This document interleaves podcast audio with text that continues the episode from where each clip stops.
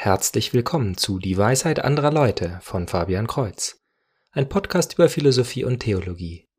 In Episode 121 geht es um den dritten Grund, warum wir sonntags in die Kirche gehen, die Inkarnation.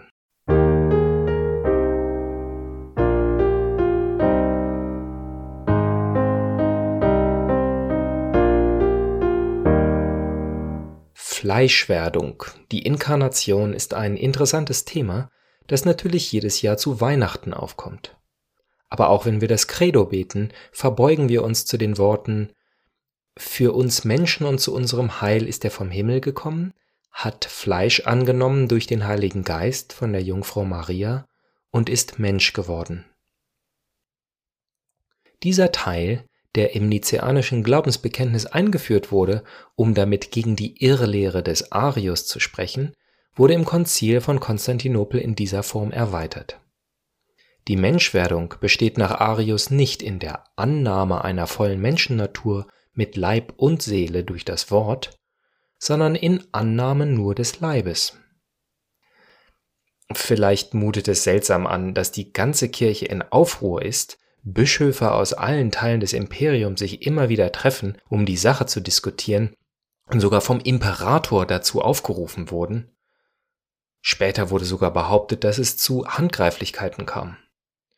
Und all das um die lächerliche Frage, ob das Wort eine volle Menschennatur angenommen hat oder nur den Leib? Nun, wir können uns zurücklehnen und uns dazu gratulieren, dass wir offenbar viel toleranter und weniger hitzköpfig sind als diese dogmatischen Bischöfe damals. Aber vielleicht ist es wie immer einfach unsere Ignoranz, die uns bei dieser Sache kalt bleiben lässt. In der letzten Episode habe ich gesagt, dass die Gemeinschaft der Kirche, wie Gott sie sich vorstellt, eine Riesenfeier aller Gläubigen zu allen Jahrtausenden und auf allen Orten der Welt ist, die durch das eine reine Opfer Jesus Christus vereint ist. Gott macht keine halben Sachen. Ebenso ist die Inkarnation keine halbe Sache, und wir müssen eine Weile darüber meditieren, um zu verstehen, wie tief dies geht. An mehreren Stellen in der Bibel steht, dass wir Staub von Staub sind. Der Mensch ist nichts.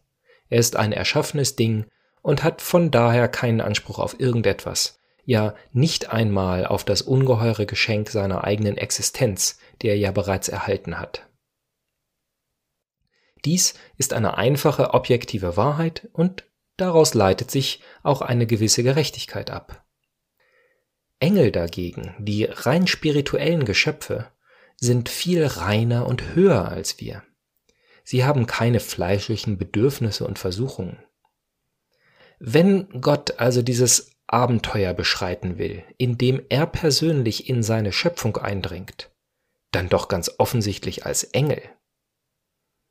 Eine theologische Spekulation ist es, dass Luzifer, entsetzt darüber, dass Gott ausgerechnet Mensch werden wollte, von ihm abgefallen ist und der Teufel geworden ist. Durch den Sündenfall und die ständigen Probleme, die unsere fleischliche Natur uns schafft, haben wir es gelernt, uns dessen auch zu schämen, der Geist ist willig, doch das Fleisch ist schwach. Aus dieser Idee, dass das Spirituelle gut und das Fleischliche eher schlecht ist, sind sogar mehrere philosophische Schulen entstanden, allen voran die Platoniker, die Dualisten und die Puritaner. Und nun kommt Gott und wird selber Fleisch. Unter anderem erinnert er uns doch damit daran, dass er uns mit Absicht im Fleisch erschaffen hat und dass dies gut ist, ja sogar sehr gut. Der Körper gehört zu unserem Wesen dazu und definiert uns ebenso sehr, wie unser Geist es tut. Wir sind eben nicht ein Gespenst in einem auswechselbaren Fahrzeug, sondern ein Mischwesen aus Geist und Körper. Und deshalb kann auch unsere Beziehung zu Gott nicht rein geistig sein. Es kann nicht ausreichen, dass wir zu jeder Zeit beten, wenn dieses Gebet rein im Kopf stattfindet und vom Körper getrennt ist. Es reicht nicht, erbauliche Gedanken über Gott zu haben, ihm mit Worten zu danken und mit Gedanken zu preisen. Wirklich authentisch wird unser Glaube nur, wenn unser Körper mit eingebunden wird. Deshalb kann unsere Rettung nicht alleine der Glaube sein, sondern wie Jakobus sagt, Glaube mit guten Taten. Deshalb kann auch Gottesdienst nicht nur im Kopf stattfinden, sondern muss uns an einen physikalisch abgesonderten, geheiligten Ort führen, an dem wir je nach Situation knien oder stehen, die Hände falten oder sie uns reichen, uns verbeugen oder singen. Tatsächlich ist es ein wichtiger Aspekt, der bedacht wird, wenn die Liturgie überarbeitet wird. Siehe dazu Episode 36. Die gymnastischen Übungen, das Aufstehen, Hinsetzen, Hinknien, wieder aufstehen, all dies soll den Körper teilhaben lassen an den Gedanken und Gebeten, die wir in dem Moment halten.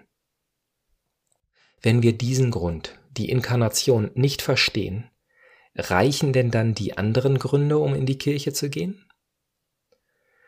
Zum Glück ist das Fleisch nun mal, ob wir es wollen oder nicht, Teil unserer Natur, und so ist es kaum möglich, den anderen Gründen nachzugehen, ohne dabei auch den Körper einzusetzen.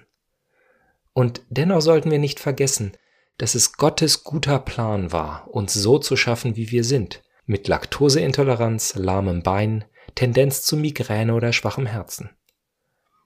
Unter diesen Dingen zu leiden gehört zur menschlichen Erfahrung dazu und Gott selber hat sie angenommen. Wie schlimm also kann es sein, eine Stunde pro Woche eine vielleicht langweilige Predigt zu hören und zu müde zu sein, um Lust zum Singen zu haben? Bedenken wir, dass auch Gott selber all diese Erfahrungen persönlich gemacht hat und den richtigen Weg, dem gemütlichen Weg vorgezogen hat. Also bis zum nächsten Mal, Gottes Segen.